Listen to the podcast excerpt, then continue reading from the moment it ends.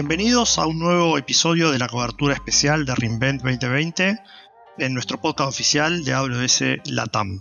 Mi nombre es Pablo Cheri, soy arquitecto de soluciones y hoy me acompaña Federico Fernández Feijó, gerente de arquitectura de soluciones, los dos en AWS Argentina. Fede, muchas gracias por participar, ¿cómo estás? Muy bien, Pablo, muchas gracias por la invitación. Encantado de estar acá compartiendo esta charla con vos. Bueno, igualmente. Eh, bueno, estamos cerrando la primera semana súper intensa, eh, con decenas de anuncios y sesiones técnicas. Eh, realmente esperamos que, lo estén disfrutando como lo estamos haciendo nosotros. hoy nos vamos a centrar exclusivamente en cuatro de las sesiones de líderes, enfocado en aplicaciones de negocio, storage en AWS, base de datos en AWS y cómputo en AWS. Eh, Fede, ¿por qué no empezamos por la reimaginación de aplicaciones de negocio? Contanos un poco cuáles, fueron los focos, cuál fue el foco principal de esta presentación. Dale, Pablo, eh, la verdad que una, una, presentación cargada de contenido. Eh, arrancó un poco haciendo foco en lo que es la renovación tecnológica. Por ejemplo, estos son los servicios en la nube para modernizar contact centers, y también en lo que es la automatización de procesos de forma sencilla, sin necesidad de escribir código, ¿sí? Eh, y también un poco hizo foco en lo que es el uso de Machine Learning eh, sin la necesidad de ser un científico de datos, sin eh, necesidad de ser un experto para poder acceder justamente a esa funcionalidad. Sí, y está claro que AWS desde el principio está pensando eh, en democratizar el acceso a la tecnología de punta para tanto startup como empresas enterprise, eh, pero evidentemente ahora estamos empezando eh, a ampliar esa democratización a áreas que por ahí no cuentan con el background técnico que habitualmente tenían nuestros clientes.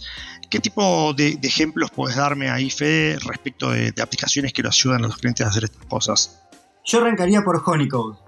Eh, Honeycode es una solución eh, para construir aplicaciones sin necesidad eh, de, tener algún conocimiento técnico en, lo que es desarrollo y, simplemente uno puede ir arrastrando cajas para ir justamente construyendo una funcionalidad. Honeycode permite automatizar fácilmente procesos que antes eran planillas de Excel o procesos de aprobación que quizás eran más complejos. En Reinvent anunciamos la integración nativa con Zapier para la automatización de, workflows y AppFlow para traer o llevar información desde otros servicios de AWS o terceros. Sí, además este año, bueno, eh, hubo, hubo como una explosión de anuncios también para la parte de Contact Center Next Generation, ¿no? que en, nuestro caso es, Amazon Connect, em, que además de que ahora, eh, como novedad también para la región, sumamos números de teléfono en Argentina, Chile y Perú, pusimos mucho foco en sumar grandes funcionalidades eh, directamente sobre la plataforma que se pueden habilitar de manera sencilla. por ejemplo, automatizar procesos que le quitan tiempo a la gente, traer información que hizo ese, cliente final antes de llamar al call center, eh, qué, knowledge base de mis bases de conocimientos puede usar para resolver su problema. Todas tareas que no le suman valor al cliente y que se le brindan a la gente de una manera sencilla y automatizada dentro de, dentro de su pantalla.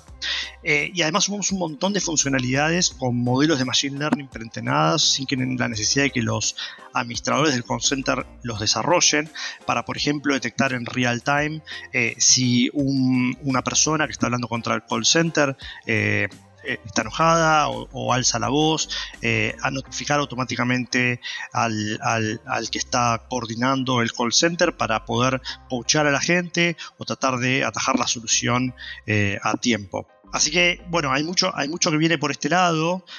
pasemos, si querés, Fede, a charlar un poquitito de, la charla de storage, ¿no? creo, sinceramente, que después de la charla de, Andy, el, el kino principal, donde hacemos todos los, los anuncios, esta fue probablemente la charla más cargada de anuncios que tuvimos en, la primera semana. Contanos un poquito ahí qué hubo, Fede.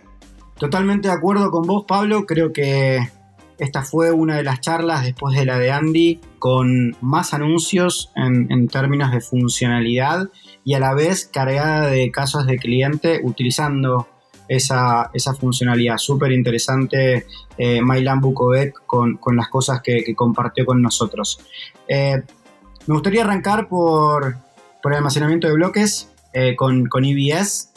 En, este sentido, anunciamos la disponibilidad de volúmenes GP3, que son discos SSD de propósito general, un 20% más económicos y performantes que GP2. Y la migración de entre esta generación y la nueva generación es sencilla y, en caliente, eh, y es algo que esperamos que nuestros clientes prioricen en sus tareas de optimización. Y si todavía no migraste tus IO 1 a IO 2, hacelo ya, valen lo mismo y tienen 5 9 de durabilidad contra los 3 9 de IO1 y ahora tienen un precio con tiling. Pasemos ahora, Pablo, al, almacenamiento de objetos en S3. Eh, ahí anunciamos S3 Bucket Keys que nos permite ahorrar hasta un 99% del costo de inscripción de objetos con KMS. Esto es porque S3 antes usaba una clave de KMS individual por objeto y realizaba una llamada a este servicio para cada solicitud de lectura y escritura de los objetos. Este nuevo anuncio, S3 Bucket Keys, en lugar de necesitar una clave o de utilizar una clave individual para cada objeto cifrado, genera una clave única a nivel de bucket eh, en KMS y luego S3 se encarga de generar los data keys únicos por objetos. Ahora, en caso de necesitarlo, uno igual puede seguir utilizando el esquema de cifrado anterior y encriptar objetos individuales con distintas llaves de KMS. ¿sí? Esto permite lograr un control muchísimo más granular. Y en el otro lado anunciamos S3 eh, Strong Consistency, que no tiene costo ni impacto en performance eh, para todas las llamadas. Esto es Read After Write, súper importante, por ejemplo, para cargas de trabajo de Analytics. Perfecto, Fede, sí. Y, déjame esta última para mí que, me emociona un poquitito. Eh, había muchos clientes de, sectores más regulados que, nos pedían hace un tiempo la capacidad de acceder a las funcionalidades de S3 de una manera privada, ¿no? a través de sus VPNs o a través de Direct Connect sin necesidad de usar un, public WIF.